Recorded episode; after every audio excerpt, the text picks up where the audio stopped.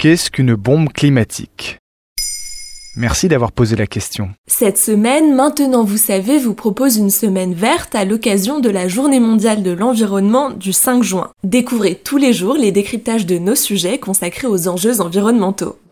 La multinationale Total Energy compte construire un oléoduc de 1500 km, le plus grand du monde, entre la Tanzanie et l'Ouganda afin d'y transporter du pétrole. 400 réserves de pétrole seraient exploitées en Ouganda. Ce projet, nommé ICOP, devrait émettre 34 millions de CO2 chaque année.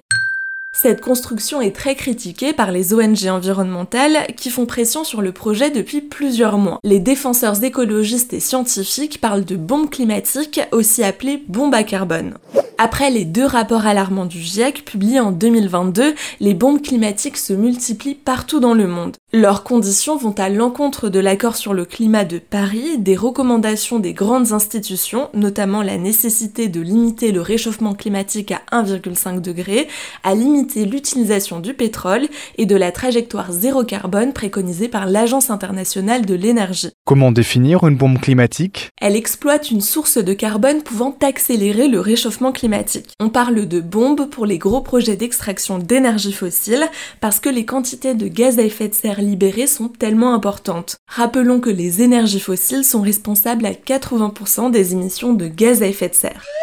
Cette bombe augmente donc les quantités de dioxyde de carbone présents dans l'air, impactant le réchauffement de la planète. Elle peut produire des émissions pouvant dépasser 1 milliard de tonnes de CO2 sur la durée d'exploitation. Combien y a-t-il de bombes climatiques dans le monde? Du côté de Total Energy, d'après l'ONG Reclaim Finance, l'entreprise est impliquée dans 22 bombes carbone. 4 n'étaient pas encore développées en 2021.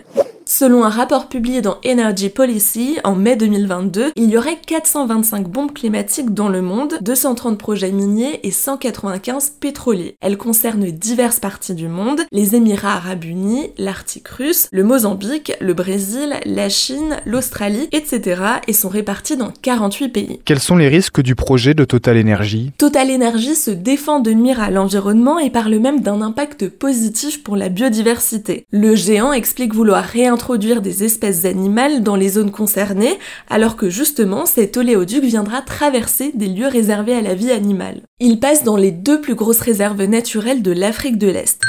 Autre gros problème, l'oléoduc traversera le lac Victoria. Le risque de marée noire est donc important, pouvant avoir un impact sur les 40 millions d'habitants de la région utilisant l'eau du lac. La construction de l'oléoduc obligera également plus de 100 000 familles à déménager. En quelques mots, ICOP va détruire leur environnement naturel, les empêcher de pratiquer l'agriculture comme c'était le cas jusqu'à présent, bouleverser l'alimentation des populations et toute leur vie quotidienne.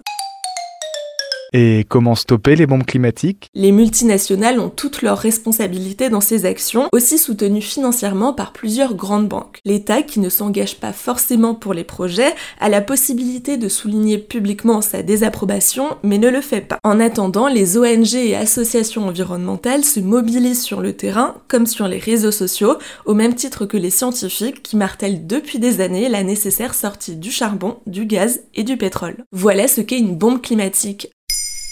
Maintenant, vous savez, un épisode écrit et réalisé par Pauline Weiss. Ce podcast est disponible sur toutes les plateformes audio et pour l'écouter sans publicité, rendez-vous sur la chaîne Bababam Plus d'Apple Podcast.